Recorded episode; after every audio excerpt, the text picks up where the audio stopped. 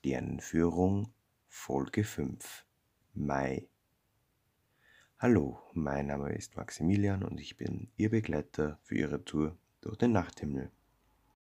Ich begrüße Sie diesmal zu einer relativ kurzen Folge, da es für den Monat Mai wenig Spannendes am Himmel zu sehen gibt. Mehr dazu gleich. Wir haben zwar viel mehr Planetensichtungen, aber keine Sternschnuppenströme, die eine Erwähnung wert sind und auch am Fixsternhimmel tut sich eher wenig. Aber beginnen wir erstmal wieder mit der Sonnenlauf. Zu Beginn des Monats, also am 1. Mai, beginnt die Dämmerung um halb vier. Der Aufgang der Sonne ist um kurz vor fünf. Die Sonne geht um 20 vor acht unter und die Dämmerung endet um kurz nach neun. Zur Mitte des Monats beginnt die Dämmerung um 3 Uhr. Der Aufgang der Sonne ist um halb fünf, der Untergang der Sonne um 8 und die Dämmerung endet um halb zehn. Gegen Ende des Monats Mai und zu Anfang des Monats Juni beginnt die Dämmerung um halb drei. Der Aufgang der Sonne ist um Viertel über vier und der Untergang um 20 nach acht. Die Dämmerung endet um 22 Uhr. Der Neumond ist am 11. Mai und der Vollmond am 26. Wie anfangs schon erwähnt, haben wir mehr Planetensichtbarkeiten, und zwar zum Beispiel der Merkur. Der Merkur bietet im ersten Monatsdrittel eine günstige Abendsichtbarkeit. Am 12. erreicht er seinen Höhepunkt und bis 22.05. ist er wieder weit, weit abgesunken. Die Venus erscheint allmählich am Abendhimmel, nur langsam wächst ihr östlicher Winkelabstand zur Sonne an. Sprich, die Venus bleibt wieder Merkur, ein Abendstern. Merkur verschwindet aber wie gesagt bis 22. komplett. Mars kann in der ersten Nachtshälfte beobachtet werden. Der rote Planet wandert rechtläufig durch die Zwillinge. Und Mars bleibt auch im Monat Mai ein Abendstern, Entschuldigung, Abendplanet. Jupiter wird zum Planeten der zweiten Nachthälfte. Der Riesenplanet wandert durch das Sternbild Wassermann. Jupiter wandert im Laufe des Monats immer mehr Richtung Morgen im Vergleich zu Saturn, denn Saturn im Sternbild Steinbock bremst seine rechtläufige Bewegung vollends ab und wird am 23. Mai stationär. Und nun der Fixsternhimmel. Wie schon gesagt, diesen Monat gibt es am Fixsternhimmel nicht allzu viel zu beobachten. Blickt man nun abends senkrecht nach oben, so erkennt man den Himmelswagen. Folgt man mit den Augen dem Schwung der Wagendeichsel, trifft man hoch im Süden auf den orange-roten Arctur, den Hauptstern des Bootes. Das Sternbild Bootes ist recht markant und lässt sich leicht einprägen. Es sieht aus wie ein Drachen, den man bei günstigem Wind steigen lässt. Von den Winterbildern sind nur noch die Zwillinge und der kleine Hund tief im Westen zu finden. Der Löwe hat seinen Meridiandurchgang schon hinter sich.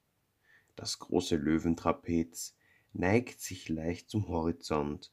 Zwischen dem Löwen und dem großen Bären liegt das weniger bekannte Bild des kleinen Löwen.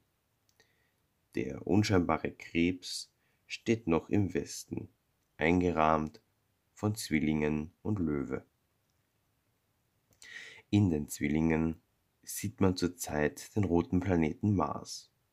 In der Osthälfte des Himmelsgewölbes fällt neben dem Bootes ein markanter Sternenhalbkreis ins Auge. Er deutet die nördliche Krone, lateinisch Corona Borealis, an. Im Nordosten strahlen Vega in der Leier und Deneb im Schwan zwei Eckpunkte des Sommerdreiecks. Der dritte im Bunde, Altair im Adler, ist allerdings zur Standardbeobachtungszeit noch nicht erschienen. auf der Verbindungslinie Arctur zur Vega liegt ein wenig östlich des Sternhalbkreises der nördlichen Krone das lichtschwache, aber ausgedehnte Sternbild Herkules. In ihm ist der berühmte Kugelsternhaufen M13 zu finden. Im Süden schreitet die Jungfrau mit ihrem hellen bläulichen Hauptstern Spica eben durch die Mittagslinie. Südwestlich von Spica fällt das markante Sterntrapez des Raben auf, der seine Meridianpassage gerade hinter sich hat. Der Jungfrau folgt im Tierkreis das nicht besonders auffällige Sternbild Waage. Tief im Nordwesten funkelt Capella im Fuhrmann. Sie ist der hellste Stern, der bei uns zirkumpolar ist. Der Skorpion schickt sich erst an aufzugehen. Sein heller Hauptstern Antares überschreitet gerade die Horizontlinie. Im Osten steigt der Schlangenträger mit seiner Schlange empor. Von der Schlange, deren Kopf bis an die nördliche Krone heranreicht, ist allerdings nur der Vorderteil schon über dem Horizont. Zieht man von die Nebula, dem Schwanzstern im Löwen, zu Arctur eine Linie, so tangiert sie das Sternbild H der Berenike. Das H der Berenike hat jetzt seine Höchststellung erreicht. Es gehört zu den lichtschwächsten und darum unauffälligen Sternbildern. Es setzt sich nur aus Sternen vierter und schwächerer zusammen. In sehr dunkler, mondloser und klarer Nacht mit guter Durchsicht bemerkt man wohl eine etwas höhere Konzentration an schwächeren Sternen zwischen Löwe und Bootes. Im Norden wird das Haar der Berenike von den Jagdhunden und im Süden von der Jungfrau begrenzt etwas Fantasie vorausgesetzt, kann man sich unter dieser Ansammlung von schwächeren Sternen das vom Wind zerzauste Haupthaar einer Frau vorstellen. Im Sternbild H findet sich auch der prominente Koma-Galaxienhaufen. Das war es auch schon wieder mit der Sternführung für den Mai.